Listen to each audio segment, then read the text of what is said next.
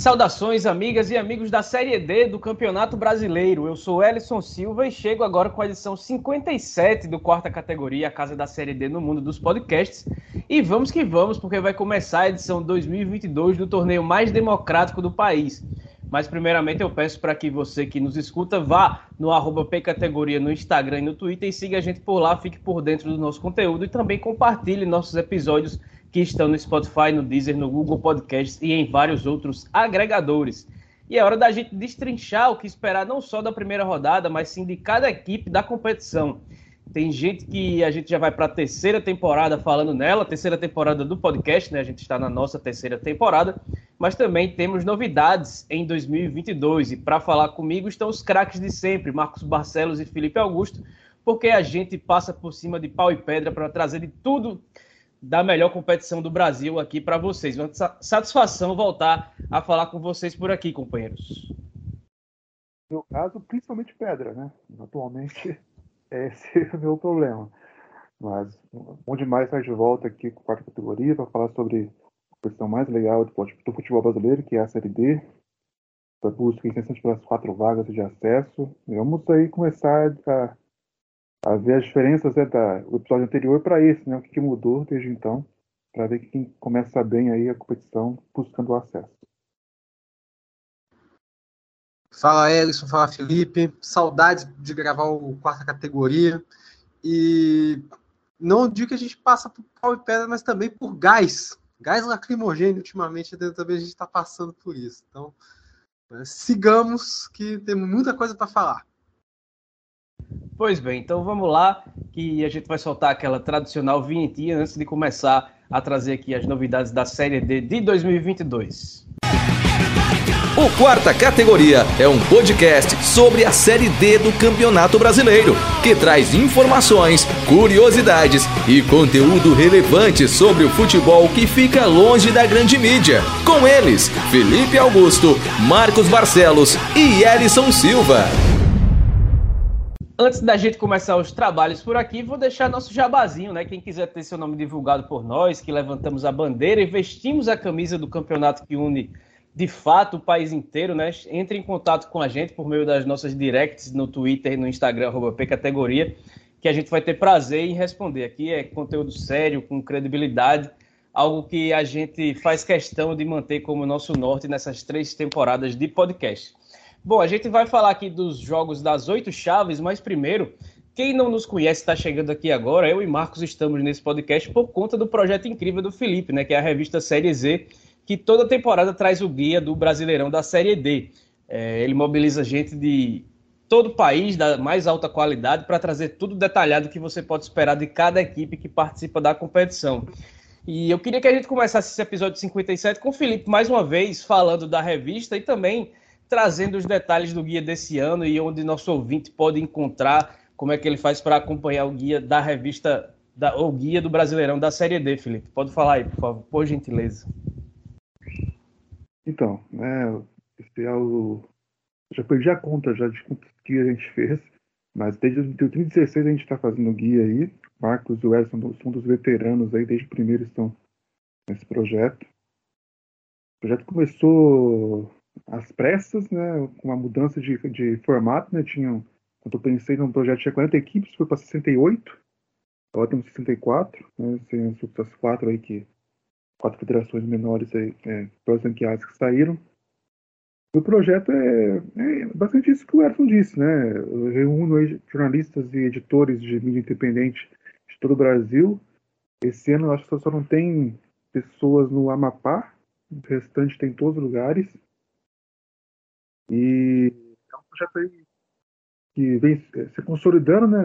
Eu não, eu não posso não dizer que é o melhor, o maior projeto sobre a série D que nós temos no, no Brasil.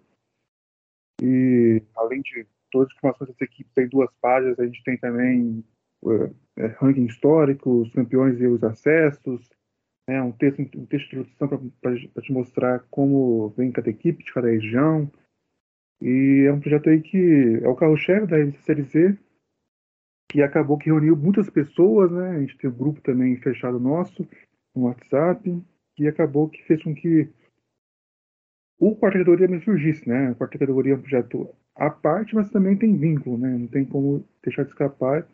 O projeto quarta categoria nasceu de um convite do Edson para mim, até a gente chamou também o Marcos.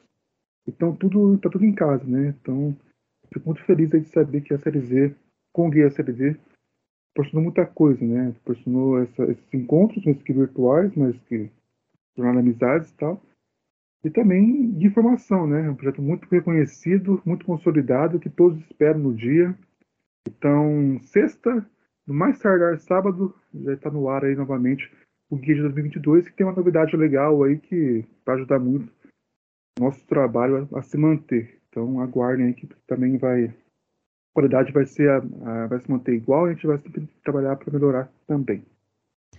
Agora sim, a gente começa a falar dessa primeira rodada da Série D. São 64 clubes divididos em oito grupos. 15 desses times participam pela primeira vez da competição.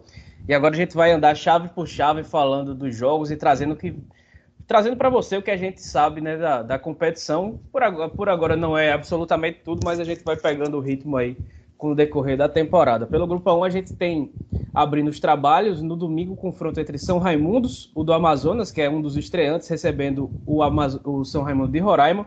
Depois, o Náutico pega em casa o Porto Velho. O Maitá joga contra outro debutante do torneio, que é o Amazonas. E na segunda-feira, o trem encara o Rio Branco do Acre no Zerão, aquele estádio que diz que, que diz a lenda, né, que ele fica cada lado do campo em um hemisfério do globo terrestre, mas de fato não acontece, só que é ali, bem pertinho da linha do Equador, né? O que é que vocês acham desse grupo A1 que começa no domingo? Pô, Elson, não estraga a lenda não, cara. Deixa a lenda rolar. Mas enfim, esse é o grupo que a gente diz que é uma incógnita geral, né? Primeiro porque nós temos é, estaduais ainda que estão é, em andamento, outros que ainda não começaram, né, basicamente, ou que ainda estão começando, e equipes que a gente imagina que possa ir bem, talvez dada a condição financeira, mas que na real não vem bem assim, né? Então é uma primeira rodada que a gente ainda é, é, é meio difícil falar qualquer coisa, porque é o grupo 1 tradicionalmente, pelo menos do ano passado para cá, tem sido sempre essa incógnita, né? Não dá para cravar um favoritismo, não dá para cravar é, é, equipes que são zebras, justamente por essas condições, né? A gente pode, no mínimo, cravar assim, quem tem bons trabalhos e quem não tem, né? E de quem a gente espera algo e de quem a gente talvez não espere tanto, né? No caso, é, por mais que seja um estado assim que não tenha tanta tradição no futebol, eu sempre boto como uma aposta aqui o São Raimundo do Roraima por trabalhos de anos aí que tem feito ao longo do tempo. Ano passado conseguiu avançar de fase, né? Até por conta desse crédito que o clube já tem, né? De estar anos ali sempre ganhando estadual, já seis anos, seis temporadas seguidas, deve ir para a sétima, né? Parece que ganhou o primeiro turno do estadual lá no Roraima. E e a gente também tem a aposta por conta da, da, da questão financeira no, no, Amazonas, né? Mas que também não fez uma, uma, uma grande temporada, né? Não tem é, fe, ter feito um, um, grande, pelo menos a primeira fase não foi um, não fez um grande campeonato, né? Mas a gente espera que pela condição financeira do clube possa chegar um pouco mais longe, né? E para assim, como destaque da rodada, eu já que eu falei do São Raimundo, do Roraima, né? Para mim o destaque é o entretenimento, tá o é o confronto entre o São Raimundos aí, né? O São Raimundos Amazonas, né? Uma, um grato retorno, né? Apesar de o, do time ter sido rebaixado no estadual, contra o São Raimundo, que, vem, como eu já disse, vem fazendo um grande trabalho aí ao longo do tempo. Bom, né? Puxando esse ponto de São Raimundo, né, de, do, do Amazonas, né? É, acho que aí bate uma coisa de nostalgia também para quem gosta de guia, né, para quem agora faz guia, que é ver o Aderbal Lana de volta, né, pro, no, no, comando do Tufão. E agora ele vai ser, ele foi, foi vice-campeão com o Princesa Solimões, né, e o Sonho Mundo apostou, né, na, na volta dele para o time se recuperar, né, no campeonato aí que vai ter que, ter que fazer um, um investimento forte novamente para poder pensar em acesso, né, pensar numa, numa, numa campanha boa para esquecer como foi o amazonense, né? Ele vice-campeonato e agora acabou sendo rebaixado. Também tocou o Marcos nessa questão do Sonho Mundo de Roraima, é o time que mais interessante se desse, desse grupo, né, que parece preparado sempre para fazer uma boa campanha. Eu estou curioso para ver o Porto Velho dessa vez, né, e agora vai estar com os times do Norte, né, vamos ver como, como, é que vai ser o desempenho da equipe no, desse ano. Ano passado teve bons jogos, mas ficou bem, ficou longe né, de conquistar o, a vaga quando disputou o, a primeira fase com, a, com as equipes Centro-Oeste. E agora então vai ter essa mudança aí de, de região, vai voltar, vai estar na sua região para ver medir forças, para medir forças mais iguais, pelo que parece. E os dois acreanos, o Maitá vem bem, é a primeira, primeira série D da equipe, né? E o Branco vem patinando aí na, na acreana, apesar de ter conseguido passar de fase da competição, mas não lembra a equipe que foi campeã ano passado, né? E o trem é outra incógnita aí, disputou só um jogo, né? Só a Copa do Brasil, e agora vai disputar a Série D, né? Então, realmente é o grupo que mais tem interrogações por enquanto na Série D. No grupo A2, o Castanhal, que fez ótima primeira fase no ano passado, mas caiu logo no primeiro mata-mata, vai começar sua jornada domingo contra o Motoclube. O Juventude Samas, que foi mal no Campeonato Maranhense, pega o estreante Fluminense do Piauí, do artilheiro do Brasil, o atacante Mário Sérgio, o Super Mario. O 4 de julho joga com o Pacajus, mais um que joga a primeira Série D da sua existência. E ainda no domingo, o Tocantinópolis pega a tradicionalíssima Tuna Luso, mas que só faz sua primeira aparição na quarta divisão nacional, pessoal. Bom, é, o destaque para mim nesse grupo aí, é, é, até negativo, é o Motoclube, né? Que não tem vaga garantida para a próxima Série D. Né? O Cordino conseguiu a vaga pelo Maranhense. Agora o Motoclube vai ter que disputar a Série D e também depois pensar na Copa FMF para tentar a vaga para a próxima temporada, né? É, o Moto é daqueles clubes que dificilmente vão preferir a Copa do Brasil, né? Porque teria direito, né? A, a, a, essa Copa da, da, dar ao campeão o direito de escolher a Copa do Brasil a Série D. E é bem possível que eles não, não queiram a Copa do Brasil para ficar ainda na Série D para tentar voltar à Série C, ainda mais com a pressão de ter o rival na Série B atualmente, um time que já que para a Série C, mas nunca passou perto de voltar para a Série D desde que subiu. O Castanhal, né, ano passado perdeu o de Fazendinha durante o mata-mata e depois começando a perder o Percel o Atlético Alagoinhas, tem a volta dos dois né, o elenco, então a gente vai ver essa dupla, que não é dupla, mas novamente na equipe, o Castanhal não fez, uma boa, não fez um bom paraense, né, decepcionou, não tem vaga garantida para a próxima temporada, e vai ter também essa pressão, né? Do ano passado de ter feito uma campanha muito boa na primeira fase e ter sucumbido logo na, na seguinte, né? Então, e muito curioso para ver Fluminense do Piauí. Ainda não sabemos como é que vai ser o elenco após o Piauiense, porque o Fluminense até se colocou como favorito no Campeonato Estadual, até, mesmo, até, até mais do que o Alto. O Alto tomou uma 3 a 0 do Paraíba na semifinal. O Fluminense continua consistente aí na, na, na competição. Tem o Mário Sérgio, tem o Tiaguinho, que era do Altos, que também está muito bem lá. É, um, um bem experiente. O Mário Sérgio já interessa alguns times é, maiores, né, maiores é, divisões maiores.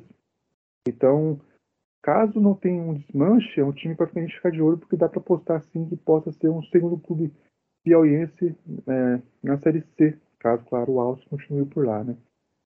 O Juventude Samas é, é um caso aí de time que quando subiu, parecia, no Maranhense, parecia muito consistente, acabou rebaixado esse ano, e que vai ter aí, e tem muitas dificuldades né, para montar o elenco atualmente. Vem conversando com o Pedro do Futebol que vai fazer o, o texto sobre, sobre Juventude. É time, o time está muito com muita indefinição, estava né, esperando até a, a, final do segundo turno entre o, o Cordino e o IAP lá no Maranhense para definir alguma coisa do elenco, mas acabou que o Cordino venceu e os jogadores que interessavam de lá vão continuar jogando, pelo por, por, por, pelo menos dois jogos ainda. E agora o Juventude tem essa.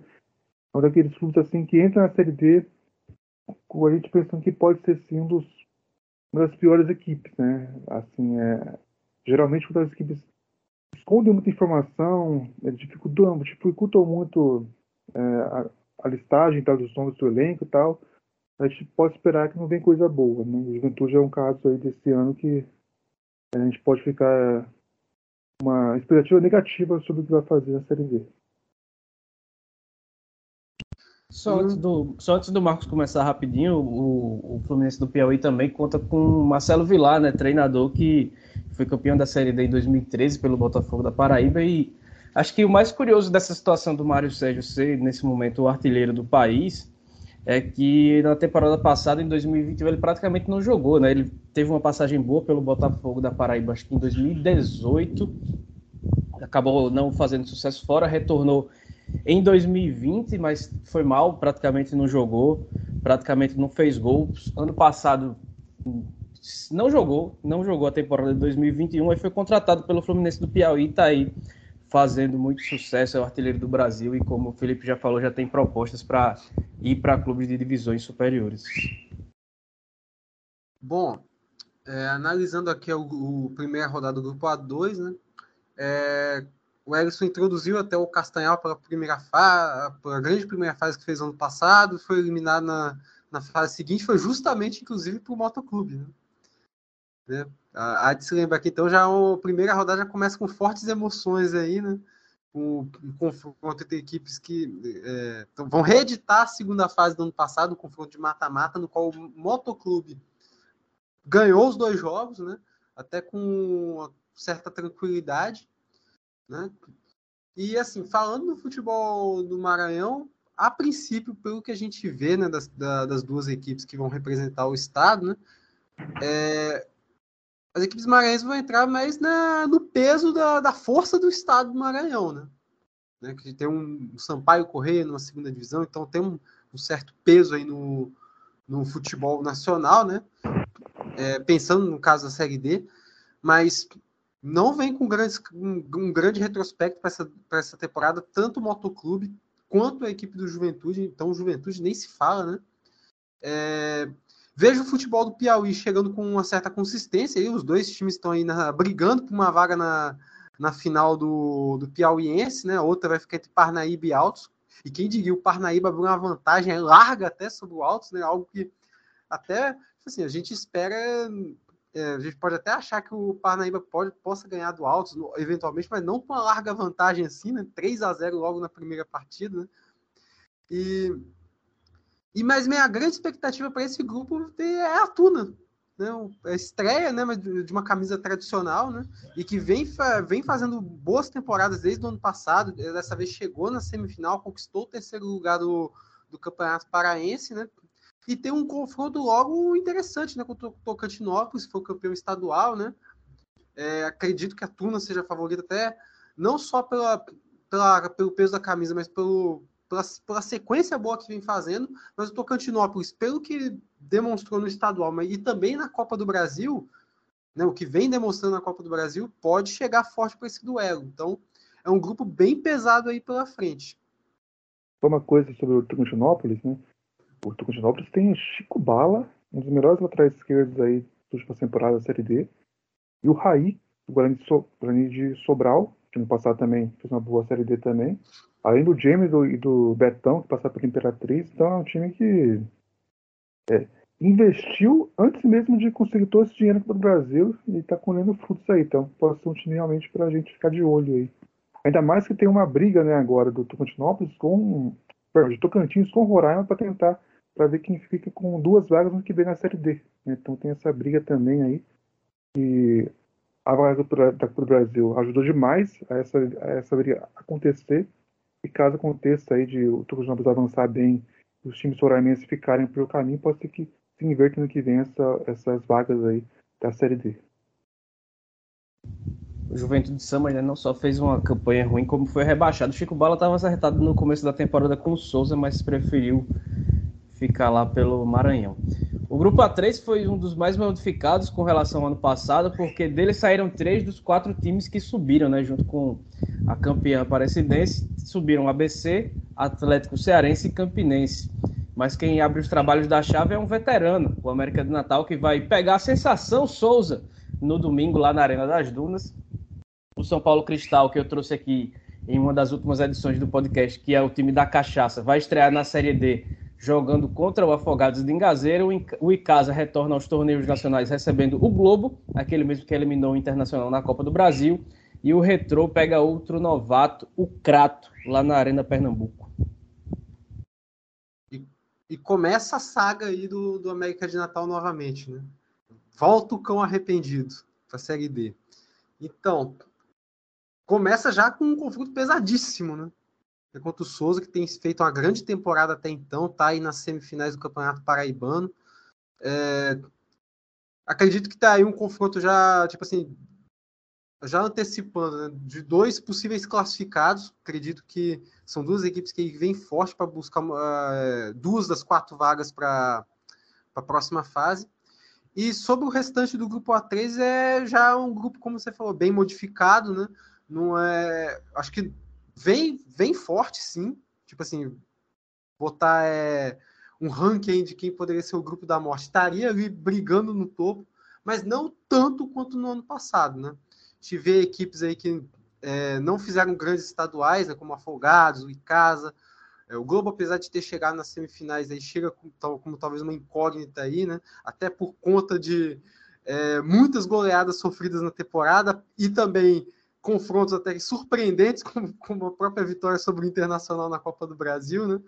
Então acho que para a sequência da Série D, acho que é até é, um pouco difícil de cravar qualquer coisa, né? E temos aí também, até botar como destaque aí no, entre os times que vão brigar, é o Retrô, né? que tem feito um grande campeonato pernambucano e estreia contra o Crato aí em casa, né, com uma grande expectativa em cima dele. A gente vai passar por os outros três grupos ainda, né? Por cinco grupos. E talvez o grupo A3 realmente seja um grupo assim que a gente consiga ver três equipes, é, coincidência ou não, né? Como o Erson disse, ano passado três equipes do A3 subiram, mas tem três equipes do A3 novamente que a gente consegue ver com condições de subir. Nem só de passar de fase, eu, eu analiso assim, né? O América, o Retro e o Souza. É, não seria, não seria uma, nenhuma surpresa se um deles subisse, assim, na minha visão. É, ainda consigo, ainda vejo o Souza abaixo dos dois, mas também não vejo tão abaixo, assim, é, não é, não é tão desnivelado também. Então, é, é, acho muito difícil que aconteça isso novamente, né, subirem três no mesmo grupo, mas consigo ver três em condições de fazerem isso na, nessa edição, mesmo que não subam os três. Falando sobre os cearenses, né, o Crato é o clube que mais tem, tem, tem a dificuldade pessoal do guia, é, tem mais, mais fechado, até teve é, uma, uma notícia né, que o time poderia se desistir porque estava envolvido com manipulação de resultados, né? Foi até punido pela federação inicialmente. Calcaia estava de olho na vaga, mas acabou que o Prato vai estar realmente a Série D, enquanto o julgamento não acontece, então acabou que teve essa, essa notícia para a equipe. E o Icasa é uma das, uma das decepções, né? Esse, até falei decepção, mas acho que foi criado uma coisa no Icasa de que ele ia receber um dinheiro da CBF e, e só, de, só esse modo de receber parece que o time se fortalecia, né? Enquanto não tiver o dinheiro, não vai se fortalecer. Então, o Casa passa por essa questão, além de não ter o estádio, o Romeirão, por enquanto, né? Que está sendo reformado, está sendo modernizado. Então, vai ter essa dificuldade também. Então, um clube que muitos colocavam o olho para cima, né, que poderia ser uma, uma, uma, uma, uma ótima temporada, uma boa temporada, não foi por enquanto. Não consigo ver o porquê que seria a partir de agora, né? E o São Paulo Cristal, eu eu esperava que a equipe chegasse na semifinal do Paraibano contra o Nacional de Patos. O Nacional de Patos é uma história muito legal nessa temporada, mas acabou que o São Paulo ficou fora. Eu consigo ver uma briga muito boa aí. O A3, o A3 ou o A4 tem essa briga histórica de 2020, né? De terem três clubes que querem muito passar de fase e um clube que fica lutando para não, não. O restante lutando para não se classificar. Parece que o A3 novamente pode ter isso, né? Porque realmente Souza, Retro e América parece bem consistente para conseguir as três vagas e essa última vaga vai ficar solta aí para uma quarta equipe. É, o Souza tem como ponto mais forte é, o elenco que é quase o mesmo do ano passado, time muito parecido com o que jogou no passado. Acho que as grandes novidades são o Esquerdinha, que jogou no América de Natal, o Iranilson também, que estava por lá. Mas acho que o ponto mais forte do Souza é jogar no Marizão, né? Já são. Desde que perdeu para o América de Natal no fim de julho, julho do ano passado, jogou por lá 13 vezes, 9 vitórias e 4 empates. É um retrospecto bem considerável. Visto que pegou times lá como Botafogo, aqui da, no Campeonato Paraibano, ganhou, empatou com Goiás pela Copa do Brasil, ganhou do Sampaio Correia, ganhou do CSA e ganhou também, deixa eu lembrar, ganhou do Globo, mas aí o Globo já não entra nesse rol de, de times grandes que jogaram por lá. Mas o, o Souza tem uma força muito grande jogando em sua casa e a, o objetivo do time é realmente subir de divisão. Se o elenco for mantido, se o trabalho do Tardelli tiver uma sequência é, que já vem tendo, né, desde o fim do ano passado, entra, acho que também pode entrar no, no hall desses times que começam a competição que pode sim falar em, em acesso. E o caso do Globo é uma situação muito, muito peculiar. O time ganhou quatro jogos no Potiguar, ganhou um jogo na Copa do Nordeste. Foram essas cinco vitórias aí que, que ele teve no ano. A sexta é contra o Internacional pela Copa do Brasil. Já são quatro treinadores, a gente está gravando esse episódio aqui no dia 12 de abril. Já são quatro treinadores do Globo no ano. Então, inclusive o Jaelson Marcelino, que foi o comandante daquela vitória sobre o Colorado, já foi demitido também, já não se encontra mais lá no Barretão, uma máquina de moer treinador nesse início de temporada. Fechando a chave só com, grupo, com clubes nordestinos, assim como é o A3. O grupo A4 tem o estreante Lagarto recebendo Santa Cruz, grande Santa Cruz, lá no Barretão. O Juazeirense encara outro novato, que é o CSE, lá na Bahia. O Asa recebe lá no Funeirão, Fumeirão o bicampeão baiano, o Atlético de Alagoinhas. E o Jacuipense, que caiu da Série C no ano passado, vai estrear na Série D desse ano. Não é sua primeira participação na Série D, mas vai jogar nessa primeira rodada contra o Sergipe também, que foi campeão estadual recentemente. Eu falei do, do A3, mas o A4 também tem uns, tem uns, uns times aí que a gente olha assim, já dá para que não seria surpreendente se subisse, né? Sergipe, Santa Cruz. Eu, coloquei, eu poderia colocar o Teste Lagoinhas, mas eu vou colocar o Jacuipense. O Teste Lagoinhas já perdeu boa parte do elenco que foi campeão, bicampeão. Né? O Miller e o Dionísio já foram para Vitória, já tem os jogadores aí que já acertaram a rescisão também.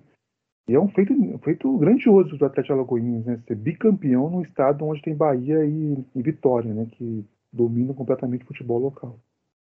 O Jacuipense foi o melhor time, é, pelo menos em, em, pontuação, em desempenho no, no, baiano, mas não conseguiu aí fazer valer o, o mando de campo para conseguir a vitória no segundo jogo para ser campeão. Né? Seria o primeiro título da equipe. E o Jacuipense me parece ser o time que vai conseguir manter uma boa base em relação ao estadual. Então, para mim, é mais, bem mais forte que o Atlético Alagoinhas aí. E, novamente, pode ser que seja a gente coloque uma, uma expectativa na equipe e ela não, ela não ocorra. Né? Mas eu acho que nesse caso, o mais importante agora é esperar, ao invés de cravar que vai bem, porque ano passado a gente cravou e não foi nada bem. O time apoio bastante para até para lutar por uma, por uma vaga que não veio, né? É, o Lagarto, né? O Sergipe é um, é um estado que precisaria muito ter um acesso aí, porque atualmente tem, são quatro equipes que lutam por duas vagas na Série D, né? Confiança na Série C, então luta por essa vaga atualmente.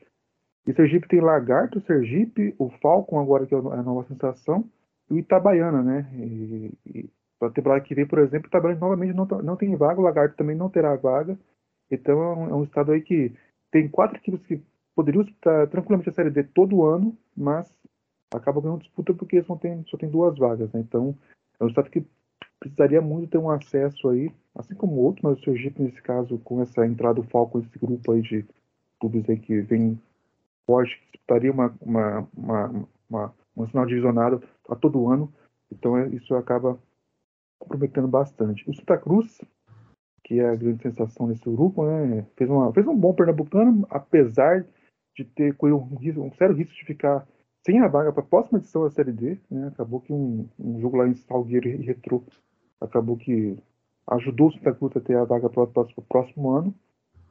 É, eu consigo ver o time como candidato ao acesso, mas ao mesmo tempo não, não me parece que vai ser uma, uma, uma grande zebra se ficar mais um ano na Série D. Assim. O time não apesar de ter feito um pernambucano ok, não tem assim, não, dá pra, não passa para confiança total que consigo acesso, apesar, ainda mais com o histórico da Série D, né? A gente sempre fala que só por uma vez que um time que caiu conseguiu acesso e logo nesse ano foram dois acessos, né? Que foi o Tupi e o Salgueiro em 2013.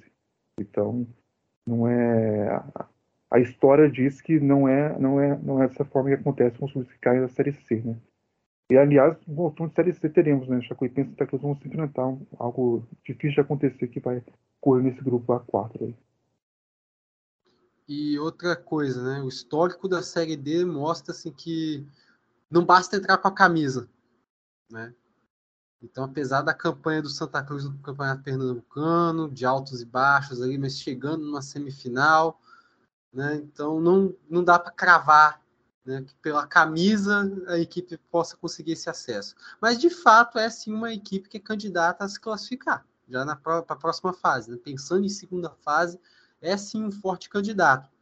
É, nesse grupo que eu estou interessado, eu tô interessado em ver o, o, Asa, né? Como é que vai ser o desempenho do Asa, porque a gente fala há anos, né? Que há anos que o futebol de Alagoas, né, a gente tem duas camisas pesadas lá que são o CRB e o CSA, né? Que estão ali na Série B. Né, o CSA já conseguiu até um acesso para a Série A. E, mas na Série D não consegue ter essa mesma representatividade que as duas equipes que estão em divis umas divisões acima, né? A gente vê, é, ano passado tivemos Asa e Murici fazendo campanha muito abaixo, né? Esse ano o Asa chegou na final do Campeonato Alagoano, então a gente espera, um pouquinho mais do, do, do Asa em relação ao CSE, que já não fez uma grande primeira fase do Campeonato Alagoano, né? E com relação às equipes baianas, eu tô com, eu tô com o Felipe aí, né, na questão da Jacuipense, né? É, é possível que seja a equipe aí, é, que irá despontar da, das outras três, mas não dá para descartar pelo menos que o, que o Juazeirense possa encher o saco, né? Porque a gente sabe que é uma equipe que tem feito boas campanhas, principalmente na Copa do Brasil.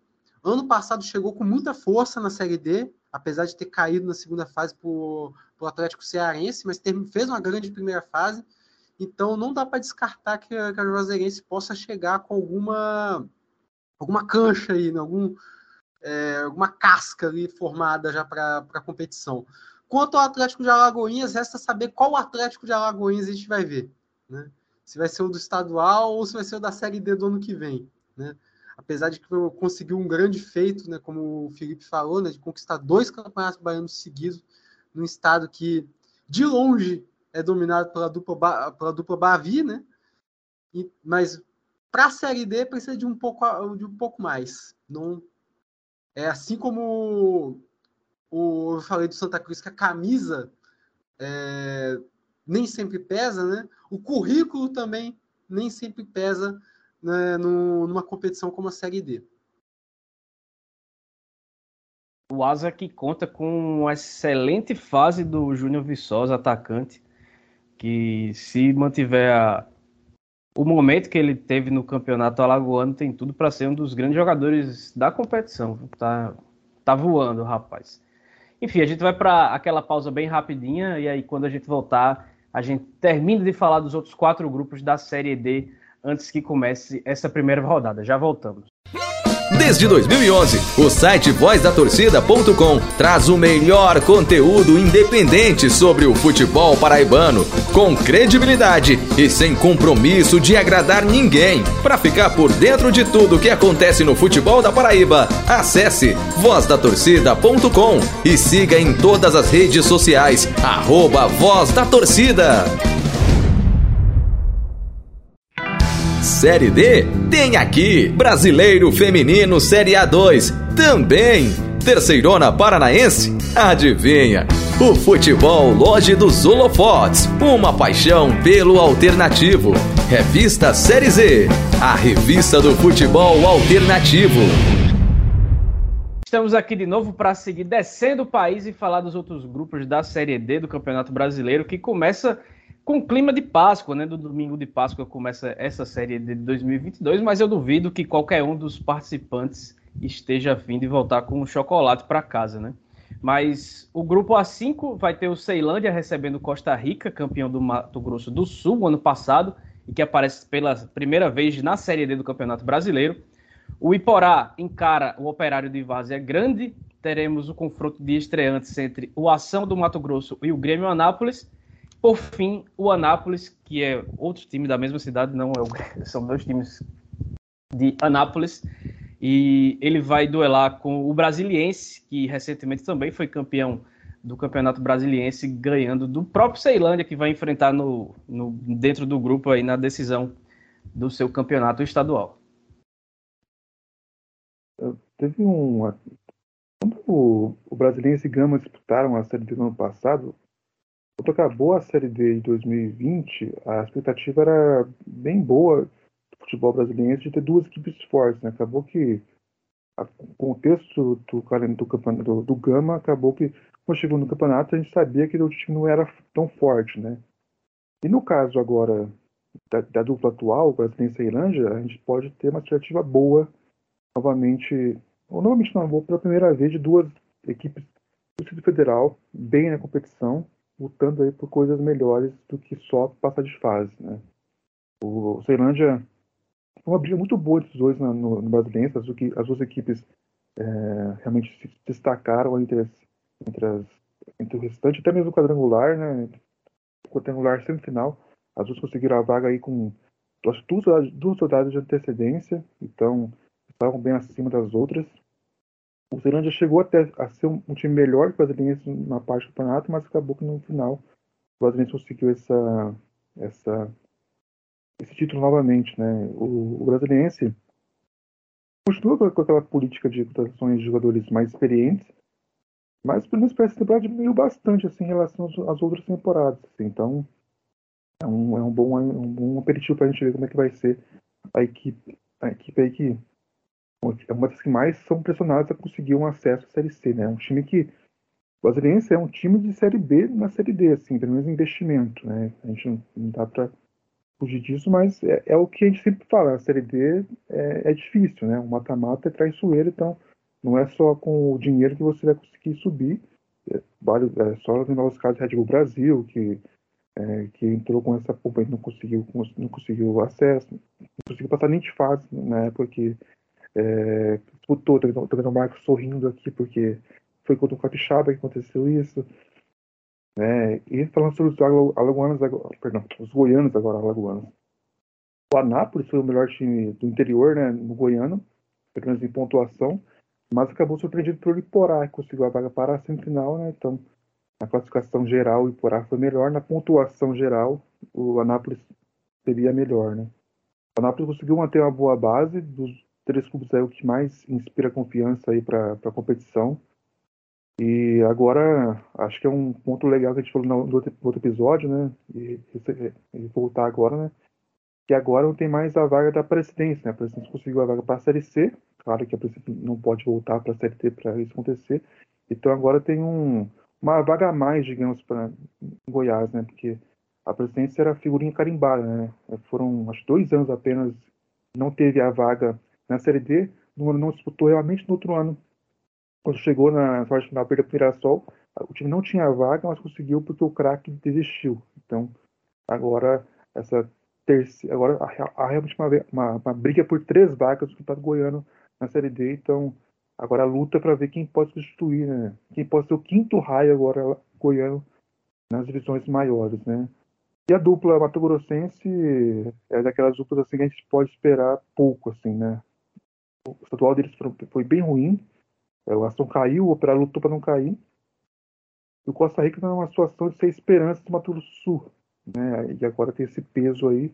O time não está tão bem quanto se imaginava no estadual atual. Né? A, quando eu falo não está tão bem, porque o time era esperado que fosse líder, fosse o time do momento, né? E agora vai ter que, até, até do treinador, agora vai ter que se recuperar aí para fazer uma boa série D, que pelo contexto aqui do grupo dá para dá apostar ainda assim que dá para fazer uma boa campanha pela situação daí dos rivais aí que não está tão boa, pelo menos tirando o brasileiro, o Ceilândia e o Anápolis. Então, é, quando a gente fala do que os times do, do, do Distrito Federal chegam fortes, né? E a gente olha para a tabela do ano passado e, e olha para os times do Mato Grosso, né? Com, completamente o inverso, né? Ano passado a gente tinha, tinha duas equipes né, muito fortes, né? Os duas avançaram de fase até surpreendentemente, né? A gente esperava pelo menos um Mato Grossense avançando, acabaram avançando os dois, né? Deixando o Goianésia, que vinha numa vinha de boas campanhas de fora da, da segunda fase, para este ano a gente olha para as duas equipes do Mato Grosso e a gente pensa de onde a gente menos espera aí que não vai vir nada mesmo, né? A gente viu uma ação com zero vitórias no campeonato, rebaixado, né? precocemente, e um operário que é da geração nem nem, né? nem classificou nem rebaixou. Né? Então a gente espera muito pouco realmente do futebol do Mato Grosso para essa Série D. Né? É, inclusive, falando no, no, próprio União Rondonópolis, né, que eu falei do ano, da campanha do ano passado, né? É uma pena até não ter a equipe de volta nessa Série D, que é uma equipe que chegou na final do campeonato estadual, e não, não está nessa edição. Fez, fez até uma partida dura contra o Atlético Goianiense na Copa do Brasil, apesar de ter tomado de três, né? E não está nessa edição para talvez eh, dar um pouco mais de força para esse grupo, né? E para botar o futebol do Mato Grosso em uma posição melhor aí nessa, nessa Série D. É, de restante, falando da equipe do Costa Rica, né? É, Ano passado a gente teve o caso de ter o Águia Negra no grupo junto com, os, com as equipes paulistas, mineiras e capixabas, né? Dessa vez dá para dizer que o Costa Rica está no grupo certo, né? Então a gente poderá ver um, um time do Mato Grosso podendo desenvolver melhor seu futebol, né? Num grupo um pouco mais nivelado para ele, né? Então, é, talvez fique aí a minha curiosidade para ver essa equipe desempenhando seu futebol. Quanto às equipes goianas, eu espero mais do Iporá, né, que chegou na semifinal do Goiano, né? É, dos, dos, três classificados do, do, do estado do Goiás, é, foi uma equipe que realmente manteve um, um trabalho né, do ano passado para cá, conseguiu chegar nessa semifinal, deu trabalho para o Goiás, que foi o vice-campeão estadual, né? E, mas também não espero menos da, das outras duas equipes, que a gente sabe que o futebol goiano tem um investimento pesado, né? Então sempre vai chegar para brigar. Não, não, não é assim. É uma, uma exceção quando a gente vê esses, é, duas equipes em baixa, mas tipo assim, na Série D elas, elas, crescem bastante por conta dessa, desse nível de investimento que eles sempre têm, né? Avançando aqui, a gente chega no grupo A6, que tem o time do Richarlison, Pumbo, o Nova Venécia recebendo o Bahia de Feira, logo na primeira rodada, Caldense, que fez, foi semifinalista do Campeonato Mineiro, duela com a Inter de Limeira, a Ferroviária vai para mais uma tentativa de acesso, começa encarando o RT e o novato Pouso Alegre do namorador Francisco Diá vai estrear na Série D encarando o Real Noroeste, mais um representante capixaba na Série D. Bom, em relação às equipes capixabas, né? Eu acho que são duas equipes bem montadas, porém no grupo sempre pesado, né? A gente quando a gente teve, esteve frequentando a equipe, é, o grupo com as equipes é, goianas, equipes do Centro-Oeste, um grupo, eram grupos mais nivelados, né? No qual a gente viu o futebol capixaba podendo desenvolver melhor o seu jogo, né? Para um grupo com equipes paulistas e mineiras que sempre tem um investimento bem acima do nosso, então é sempre mais complicado. Então, a gente pode até esperar uma boa participação, mas nunca para cravar uma classificação, né? É, talvez das duas equipes capixaba aí que a gente possa esperar um pouco mais é o Nova Venécia, que para mim, é, lá no início eu achava que a montagem do elenco não era tão assim empolgante, mas que ao longo do campeonato estadual é, começou o estadual sentindo um pouco a pressão do que é a Série A, né? Teve aquele choque de início, mas cresceu de uma forma absurda, né? E já está nas semifinais com grande expectativa aí é, de levantar mais uma taça, e caso consiga levantar, né? Torcedor do Nova Venécia vai poder falar novamente que tem mais títulos do que derrotas, né? Que afinal empatou, né, ao perder o jogo na Copa do Brasil, né? Tem dois títulos aí, que é a Copa S e a Série B no passado, e duas derrotas apenas no futebol profissional. Uma para o Forte Rio Bananal e outra para o Atlético Goianiense, né? Enfim, é, quanto às equipes paulistas, né? Pra, no caso da Ferroviária, que a gente viu quase cons conseguindo acesso, né? É, para esse ano já não é já é um pouco mais é, de incógnita, né? Dada a situação do, do clube, né? A gente não sabe como é que vem para essa Série D, se vai vir com a mesma força do, do, ano passado. Já sabe que não vai vir com o mesmo treinador, né? O Elano não vai dar sequência no trabalho. Inter de Limeira, ano passado, é, fez uma campanha bem abaixo da esperada. E eu digo, eu digo mesmo das equipes mineiras que sempre tem um investimento padrão, sempre elevado, mas que para a Série D já há muito tempo que a gente não vê uma campanha tão empolgante, com exceção do, do Uberlândia, que quase conseguiu acesso, né? Acabou travando ali contra a Aparecidense campeã da Série D, né? Mas no restante, no geral, a gente não vê é, uma sequência de trabalho sendo dada, né? Caldense, no caso, até destacar a Caldense, porque chegou na, na, na chegou a, bem longe no Campeonato Mineiro, mas chega para uma Série D, acaba tendo aquela, aquele desmanche do elenco e a gente trata como incógnita, né?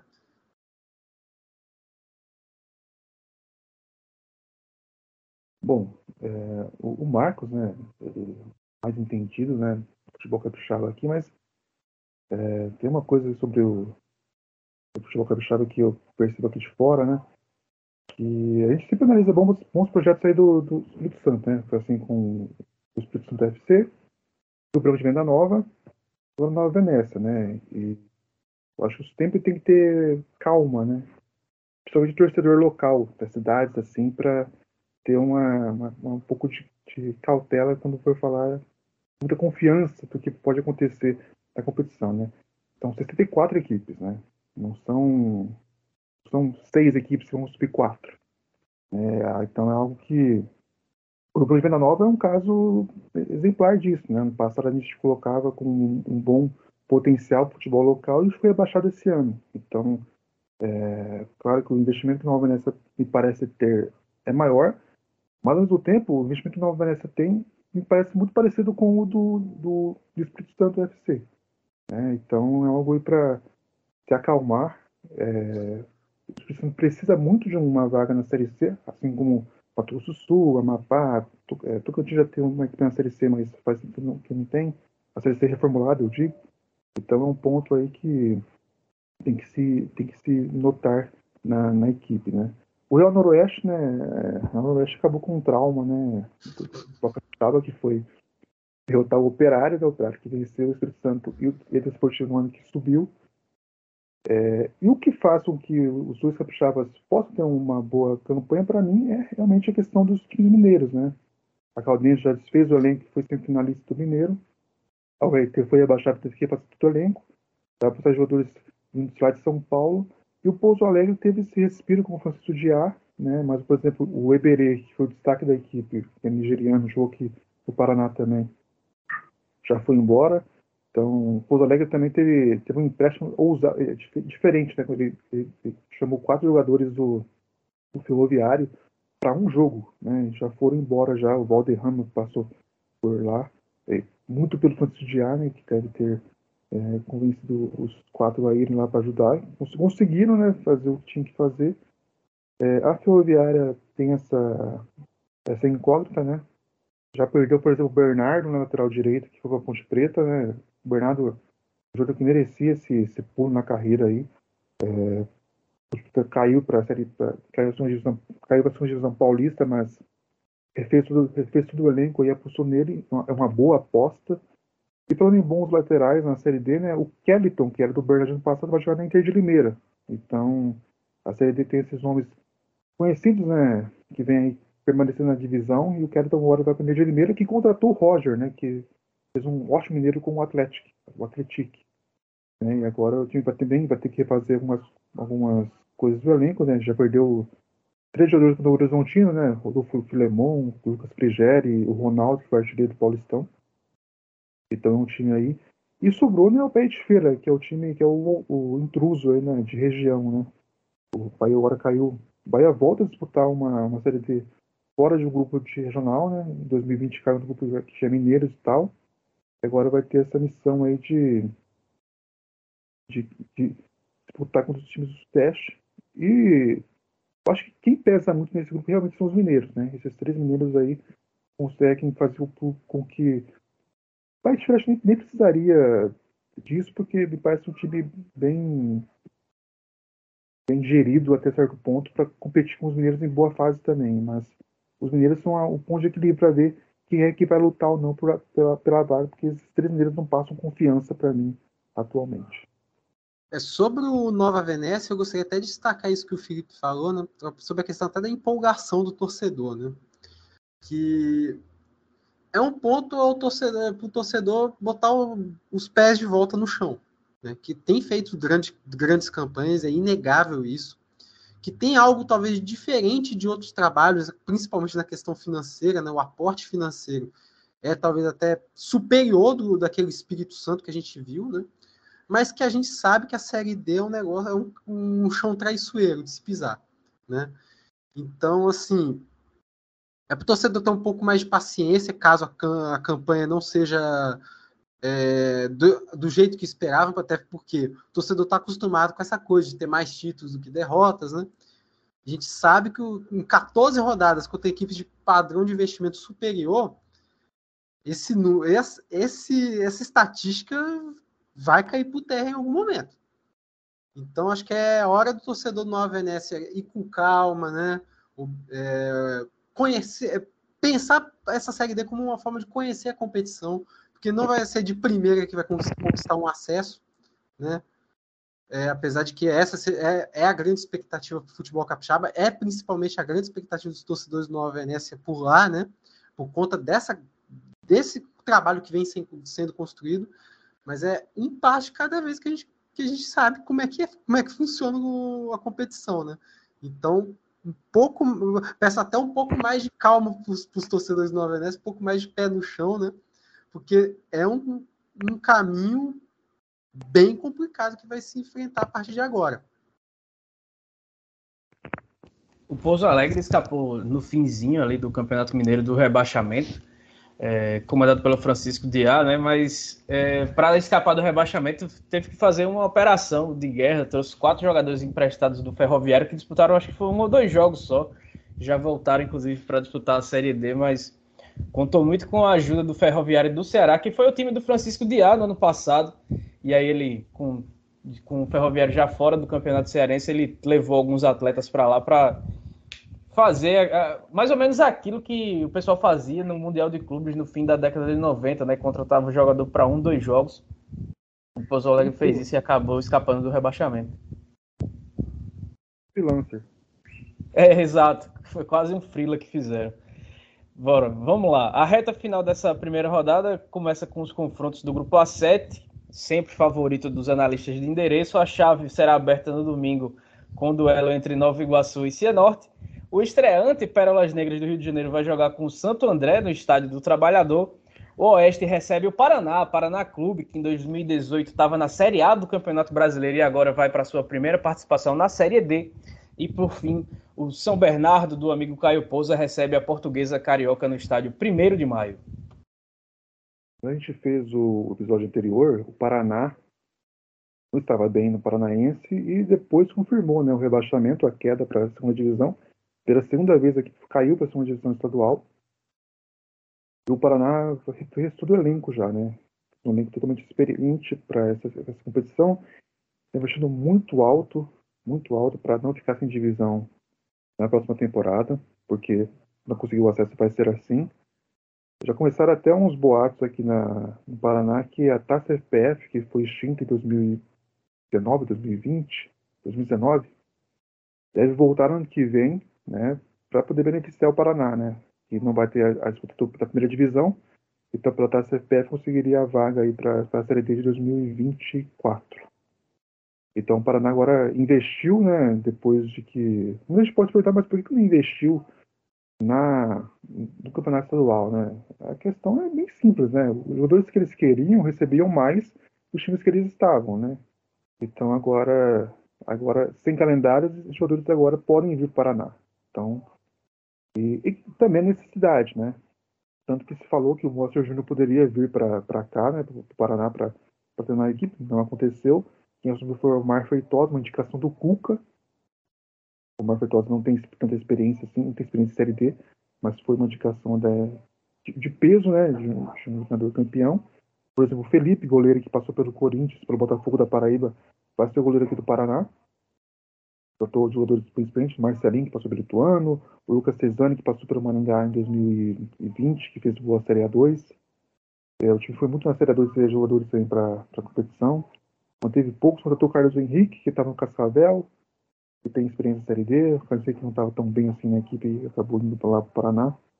Sobre o Cianorte, o time também teve que se refazer por completo, né? perdeu vários jogadores incluindo o Ralph, que não vai continuar. Ele teve uma proposta do Vila Nova e deve aceitar para jogar a Série B. Né? Cianorte, eu tive a chance de ver um, um, um jogo treino do Cianorte. O time sofre muito com a bola aérea. Tá? Era o primeiro teste ainda, mas é algo para se ver como é que vai ser na Série D. O time começa embaixo, assim, em relação ao que poderia acontecer, ao, ao, ao que eu esperava, pelo menos, da equipe lá no começo do ano. Então, é um time para a gente ver como é que vai se portar, como é que vai se fortalecer quem pode vir até para ser reforço para ver se consegue fazer uma boa campanha como fez ano passado de forma surpreendente eliminou o Cascavel que era favorito. Dos paulistas, né, o Santo André é um time que tem poucas informações por enquanto assim. E o São Bernardo me parece o time mais preparado para subir entre os paulistas, né? Manteve uma boa base, bom jogador, jogador de bom nível assim, que poderia estar numa série C e numa série B.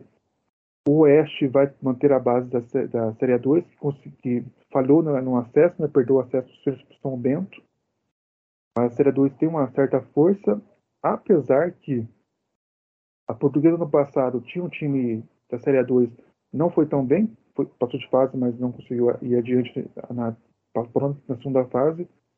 A gente pode lembrar até, até que a Série C né, é uma divisão mais forte, mas o Mirassol no passado também fez um time passando de Série A2 para a, a Série C não foi bem, então é algo aí que tem que se ver se realmente vai, vai ser o suficiente para conseguir uma boa disputa na série, na, na série D.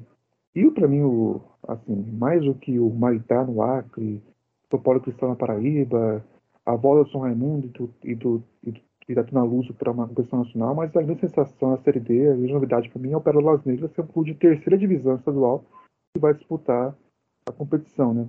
Vai disputar uma competição nacional. É, tem todo aquele vínculo, né? Que acabou se perdendo um pouco, né? Daquela ligação com o Haiti.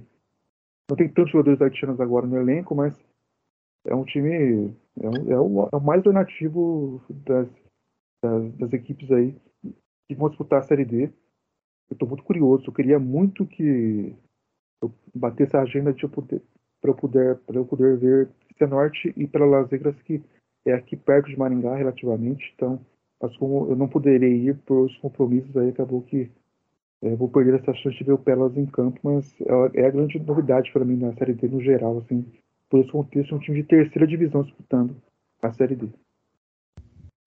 É, o, Paraná aqui por, o Paraná aqui por muito tempo figurou entre os grandes clubes do país. É, para quem acha que por isso ele entra como favorito, né? Ele foi lanterna do Campeonato Paranaense, quatro pontos. Então é um time que vai brigar. Não sei nem se vai brigar, não, viu? É bem uma situação bem complicada. É, ele foi, assim, ele foi abaixado, e só que surpreendeu com esse abaixamento é que não acompanha o Paraná. É só, é só, é só isso, né? Só quem vê, quem, quem parou lá nos anos 90, que acho que o Paraná ter caído foi uma surpresa. Não foi. Mas é. E assim, o, esse acesso que você falou para 2018, né, para a Série A 2018, foi um ponto fora da curva, né? Foi um ano bom que deu certo.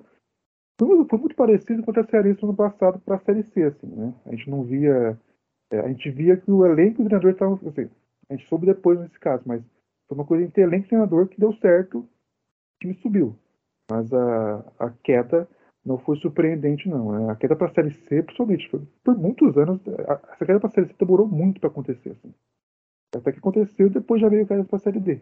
Então, não é uma surpresa para quem realmente acompanha o Paraná é, mais, é, de maneira mais temporal, né? Tem essa coisa de, essa coisa de ficar focada lá no 2007, Libertadores, 2007, né? Faz 15 anos aquilo já. Não, é, não foi dois anos atrás, foi 15 anos que aquilo. Então, a gente tem que parar também de ficar nessa coisa, né? Eu, tem um exemplo que eu uso até não, é, até não é uma, uma seleção forte, é uma seleção fraca, que é a Letônia de 2004. A Letônia.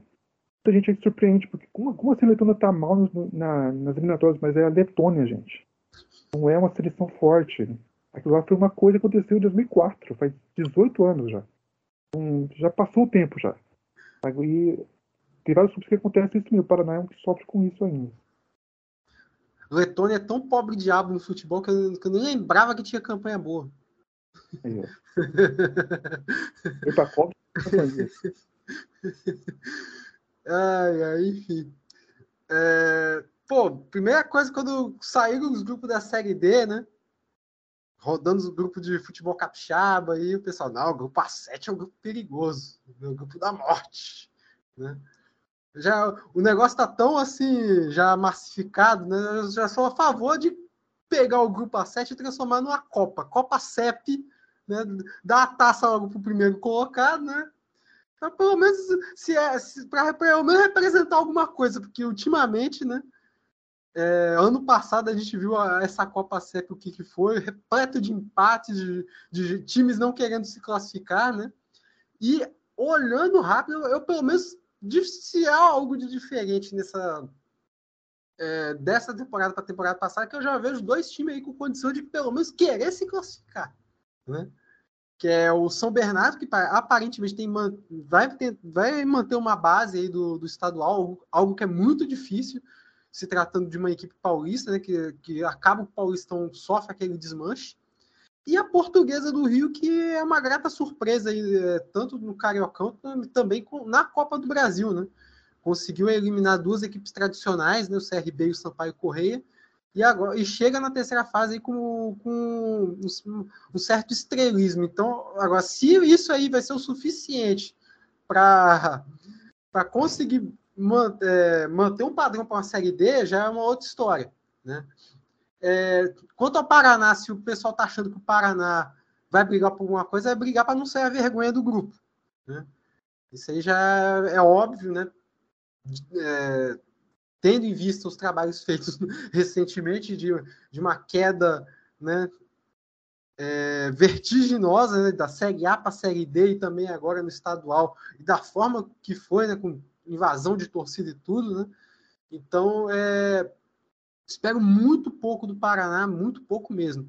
E o Cianorte, sabendo agora que tem um desmanche, né?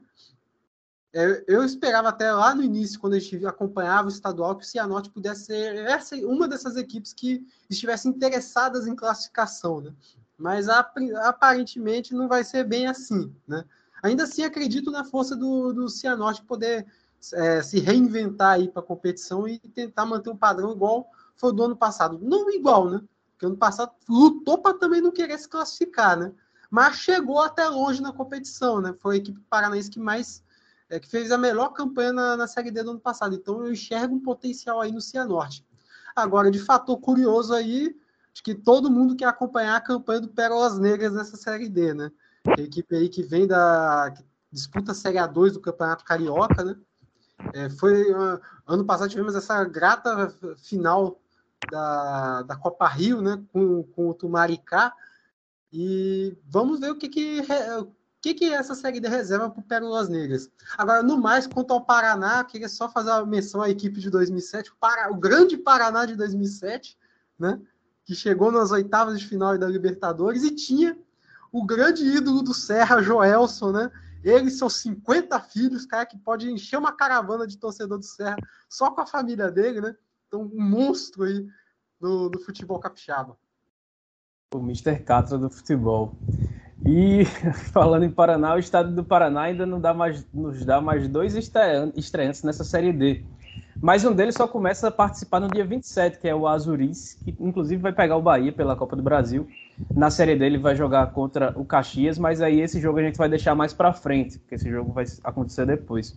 Outro novato é o Próspera, que vai enfrentar outro time do estado, que é o Cascavel, que já participa há bastante tempo também da Série D. E no domingo de Páscoa também tem o Aimoré recebendo o tonetizado Marcílio Dias, além do Juventus de Santa Catarina jogando em casa contra o São Luís do Rio Grande do Sul. Então, grupo que aparentemente já não inspira tanta confiança igual do ano passado, né? O Cascavel que, que chegou com uma força absurda na primeira fase, acabou perdendo a força lá na reta final, né? acabou sendo eliminado na segunda fase de uma forma até surpreendente pelo Cianorte. Né? Para este ano, eu já não espero tanto quanto no ano passado. Talvez agora seja melhor a campanha, né? Porque ano passado a gente esperava muito mais do Cascavel, acabou sendo muito menos. Talvez agora, quem sabe, vá, né? Mas aparentemente é, já inspira bem menos confiança do que ano passado. Quanto às equipes gaúchas, né? O Caxias foi a que fez a melhor campanha no seu estadual, mas é, eu acho que ainda estou com aquela sensação da campanha do ano passado, de apesar de ter chegado nas quartas, ter faltado aquele futebol para fazer um algo a mais, né, para conseguir um acesso. Então, eu também não sei muito o que esperar das equipes gaúchas. O Marcílio Dias, apesar de tonetizado, né, eu esperava até mais no campeonato estadual, justamente porque a gente viu as equipes maiores numa fase muito abaixo, né? E o Marcelo Dias teve uma condição aí de brigar até por mais, né? Pegou um Camboriú que veio muito forte, né? Mas são equipes niveladas, né? Financeiramente, tecnicamente, né? E o Camboriú até fez uma campanha surpreendente, chegou na final, né? Então, não também não sei muito o que esperar desse Marcílio Dias. E quanto ao Azures, né, que é o representante paranaense nesse grupo, outro representante paranaense nesse grupo, né, fica aquela, aquela aquela pergunta que eu fiz até pro, pro Atlético de Alagoinhas, né? Qual o Azures que a gente vai ver na Série D? Porque se, se tá numa terceira fase de Copa do Brasil, e não é à toa, mas também não mostrou nada no seu estadual, né? Acabou caindo na primeira fase, né? não chegou nem no mata-mata, e uma competição que requer é, uma consistência, né? Então, mostrou mu muito pouco aí para a gente também é, ter uma confiança de que o Azures vai fazer uma campanha boa na Série D. Então, fica aí, a, fica aí o questionamento. Acho que eu vou te responder, Marcos. É, o Azures, no Paranaense, ele passou, o Azures teve um elenco no Paranaense que era para brigar por coisas melhores do que ficar, do que, do que só lutar para não cair, que acabou acontecendo. É, no último rodada, o Azul tinha até chance de conseguir a vaga na próxima fase. Eram oito vagas para todas as equipes. É, duas é, ficavam naquele no nem-nem, né? Não, não classificava e nem rebaixava, e duas caíram. O Azul me pareceu, boa parte do campeonato, que era aquele time que parecia que qualquer, a qualquer momento podia ganhar. Né? Que tinha um elenco forte. A campanha da Copa do Brasil ajudou nessa percepção né, de que eles eram eram muito bons, mas o time dentro de campo não rendia no Paranaense. Conseguiu essa, essas duas, essa na terceira fase da Copa do Brasil, que conseguiu manter o elenco do Paranaense em algumas partes. Esse jogo contra o Bahia é vital para saber como é que o Azul vai para a Série D. Né? Por exemplo, o Fabrício Soaia, que por anos foi uma promessa do Corinthians, é, é jogador do Azul atualmente. O Azul investe, investe muito alto na série, na, no estadual. Os jogadores de Série B que disputam a competição deram dois Náutico. O Caio Tenório, que era do Vasco, veio para o Azures. O Caio Tenório chegou a ser reserva do Azures numa, numa, numa, numa parte da estadual. Então é um time que também teve alguns jogos que jogou com o time reserva, pensando no do Brasil, pensando no jogo contra o Mirassol, conseguiu a vaga para a terceira fase. Então esse jogo contra o Bahia é, vai ser vital para saber como é que o Azures vai se portar na Série D em diante, né? Porque se conseguir, por exemplo, uma primeira partida é, fosse um resultado bom para a partida de volta, o time se mantém, tem mais um fôlego. Mas já para perder essa primeira rodada. Então, é, esse elenco aí que poderia ser promissor na Série D vai ser comprometido na... depois. Né? Então, é um ponto para se ver aí sobre como o Azures vai se portar na, na, na Série D a partir desse, desse jogo contra o Bahia. O Cascavel tomou 5 a 0 do Maringá na semifinal está totalmente fora da fora do esperado assim. O Cascavel vem, vem patinando na competição. O time conseguiu apostar em jogadores é, que conhecem a Série C e a Série D, né? Fabrício Bigode, o, o Tiarinha, que joga, jogava no. Jogou no, no no passado. O Samuel, que subiu com a Aparecidense, foi, pra, foi lá para a Aparecidense. Manteve bons jogadores, né? O Robinho, o Léo Itaperuna, o William Simões, o William. O time não foi tão bem como foi ano passado, mas o contexto atual do grupo ajuda a, a, a pelo menos deixar a equipe um favorito ainda nesse grupo, né? Junto com o Caxias, mas são duas equipes que poderiam ser bem melhores do que a, a situação atual, né? Então realmente é um grupo embaixo aí nesse caso, né? Os catarinenses, por exemplo, têm feito que é raro na Série D, né? São três equipes que não estarão na próxima Série D. É, isso não é, isso é muito difícil de acontecer numa, num estado, né? Ano que vem serão Camboriú, Concórdia e o Ercílio Luz. Um desses três está na Série D atual. Marcílio foi o melhorzinho na competição do catarinense, né? O, o, o Tonê já foi mais é, valorizado lá pelas bandas de Itajaí. Agora já tem mais, mais dúvidas do que certezas, mas o que pode confiar em um Tonê é que, que, que, ele conhece a Série D, né? Então, tinha perder o Zé Vitor por Vasco, né? Então foi uma perda muito grande. E agora vai ter que se refazer aí para conseguir essa, se colocar aí nessa briga, né? O Aimoré e São Luís fizeram uma campanha de, de gaúcho. É, eles não lutaram para classificar, classificar nem para nem ser rebaixado, ficaram no meio termo ali. Então são duas equipes. O São Luís perdeu o treinador para o São José, a Série C. Então, esse grupo também realmente está tá bem baixo, assim, né? Então, é, eu não consigo ver realmente o Cascavel lutando por, por acesso, mas no contexto atual eu ainda vejo o Cascavel e o Caxias ainda melhores do que os outros. E o Azures dependendo muito dessa questão do, da Copa do Brasil aí, para ver como é que vai ser a dinâmica é, para o restante da temporada. Se vai ser um time de Copa do Brasil ou se vai ser um time que foi no Paranaense, né? Que não conseguiu lutar por coisas melhores do que poderia, que tinha elenco para isso. Esse jogo do Azures com o Bahia, você falou que é muito importante para sequência do clube, mas mesmo que seja eliminado, se o Bahia conseguir uma renda boa na Fonte Nova, ele fica com, 60, com 40%, né? Do... Ah, não, não é jogo único, não. São dois jogos, eu tô viajando. Esquece aí o que eu falei. Então é isso, a gente vai encerrando esse episódio 57 do quarta categoria, pedindo mais uma vez que siga a gente nas redes sociais e no Twitter, mas não vai ser hoje que, que vocês vão ter que dar os palpites. Vou, vou deixar, vou dar cinco rodadas para que a gente aponte aqui quem vai subir, quem não vai, para que a gente tenha um, uma base um pouco melhor. Então a gente vai para as considerações finais antes da gente encerrar, porque eu vou começar falando que na Paraíba ainda está rolando estadual, ainda vai para a semifinal. A semifinal começa dia 20, dia 27, só tá o campeonato paraibano só deve acabar já na metade do mês de maio, uma coisa absurda. Mas quem está numa das semifinais é o Souza, que disputa a Série D desse ano e vai estar tá nela também em 2023. Ele vai jogar contra o Campinense, que completa 107 anos nessa semana. Campinense que não faz parte mais da Série D do Campeonato Brasileiro. É, então, para ficar por dentro de tudo que acontece aí no futebol da Paraíba, acesse lá o vozdatorcida.com e siga as redes sociais no arroba Voz da Torcida. Eu vou pedir para o Marcos começar é, depois você completa, Felipe, porque eu quero que ele fale sobre a agressão do covarde Rafael Soriano sobre assistente Marceline Neto, que aconteceu na decisão do Campeonato Capixaba. Uma situação que rodou aí o país e indignou todo mundo que não tem um parafuso a menos na cabeça, assim como é o caso, obviamente, desse projeto de, de treinador. Fala, Marcão. Então, uma situação que o clima para aquele jogo foi uma coisa absurda, né? como foi criado, né? Já de, os absurdos já começaram desde a primeira partida, né? Eu até fazer uma menção até anterior a essa do, da agressão a Marcelo Neto, que tivemos um caso absurdo na primeira partida já da, da, desse confronto, que foi a atuação da polícia militar, né, para conter torcedores um pouco com os ânimos mais acalorados, né?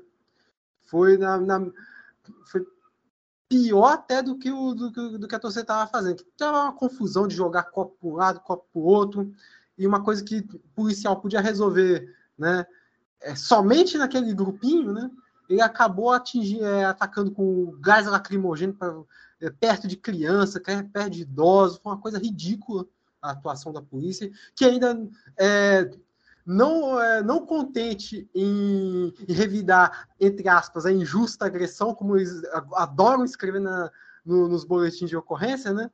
ainda tiveram a, a, audácia de atirar contra os torcedores que estavam na arquibancada. Eu, inclusive, estava lá né? No meio da arquibancada, assistindo o jogo. Era o meu primeiro jogo depois de muito tempo, né? É, depois de muito tempo de trabalho, é, assistindo como um espectador, mero espectador, né?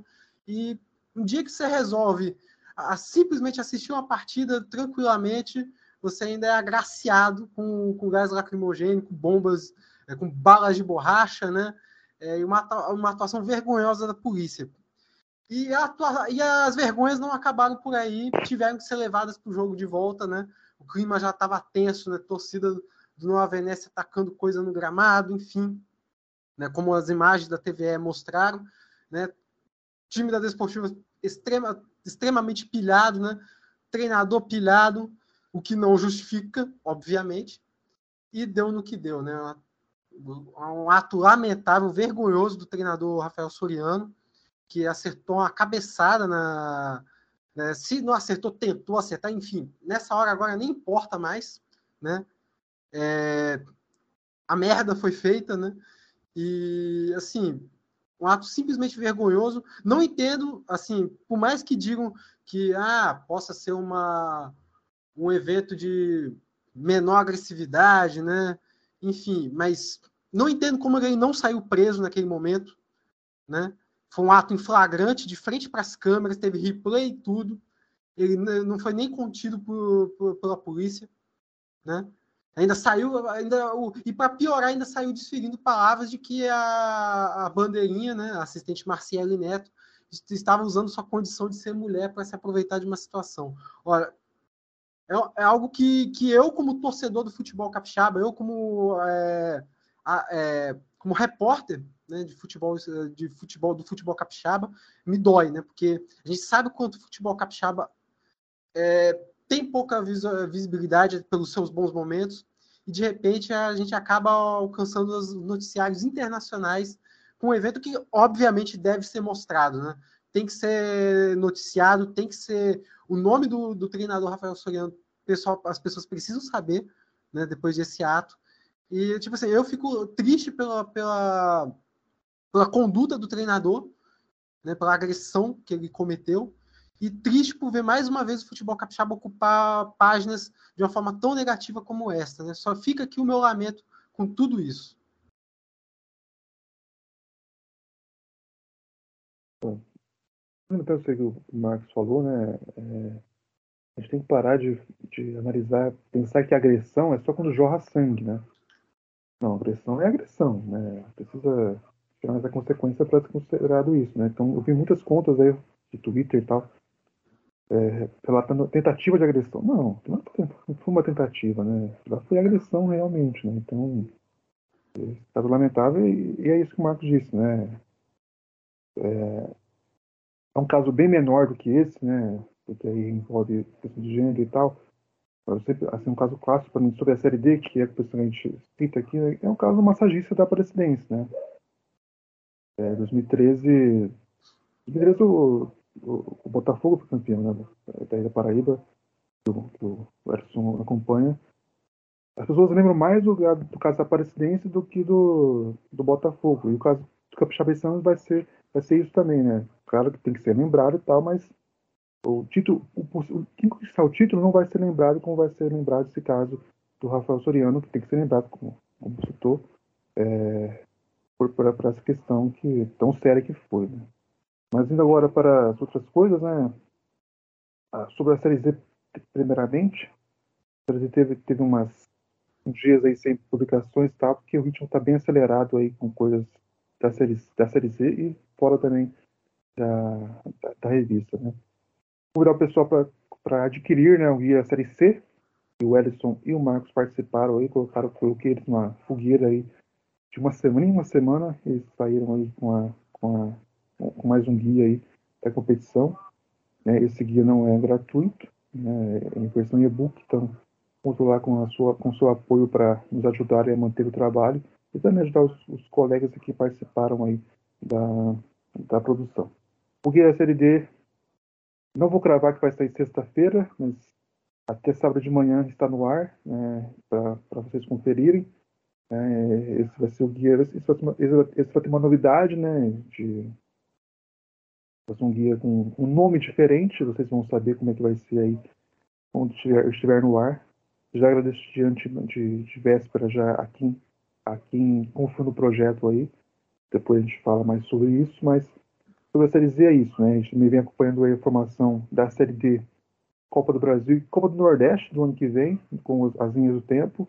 E passando esse, essas, essas semanas aí de muito trabalho, a gente volta com complicações também mais gerais. Aí tem muita coisa que para se falar ainda que eu não tive tempo de colocar no papel ou, na, ou no teclado. Então, aguardem aí que a Série Z vai voltar um ritmo normal em breve, aí depois que passa por isso. Mas nesse caso, essa semana, né, o IA Série D é o nosso carro-chefe, é a nossa maior publicação, é o nosso, é o nosso xodó. Então, vai ter uma atenção especial aí nessa semana. E é isso aí. Então, a gente vai fechar esse guia aí, que faltam algumas equipes ainda para colocar na gravação para a gente fechar até sexta-feira. E, Ellison, só para fechar a questão do, do caso Soriano, né? É, por mais que seja um crime, um crime né, de menor potencial ofensivo, como se fala né, tecnicamente, né? É, é importante, é, ressalto aqui que é importante que o caso seja tenha a visibilidade que está tendo, né? Porque esse é um caso que a gente viu pelas câmeras, né? De menor potencial ofensivo. Imagina, imagina aqueles que não são visibilidade, que são muito mais ofensivos do que esse. Então, é importante sim que seja que tenha essa repercussão, né?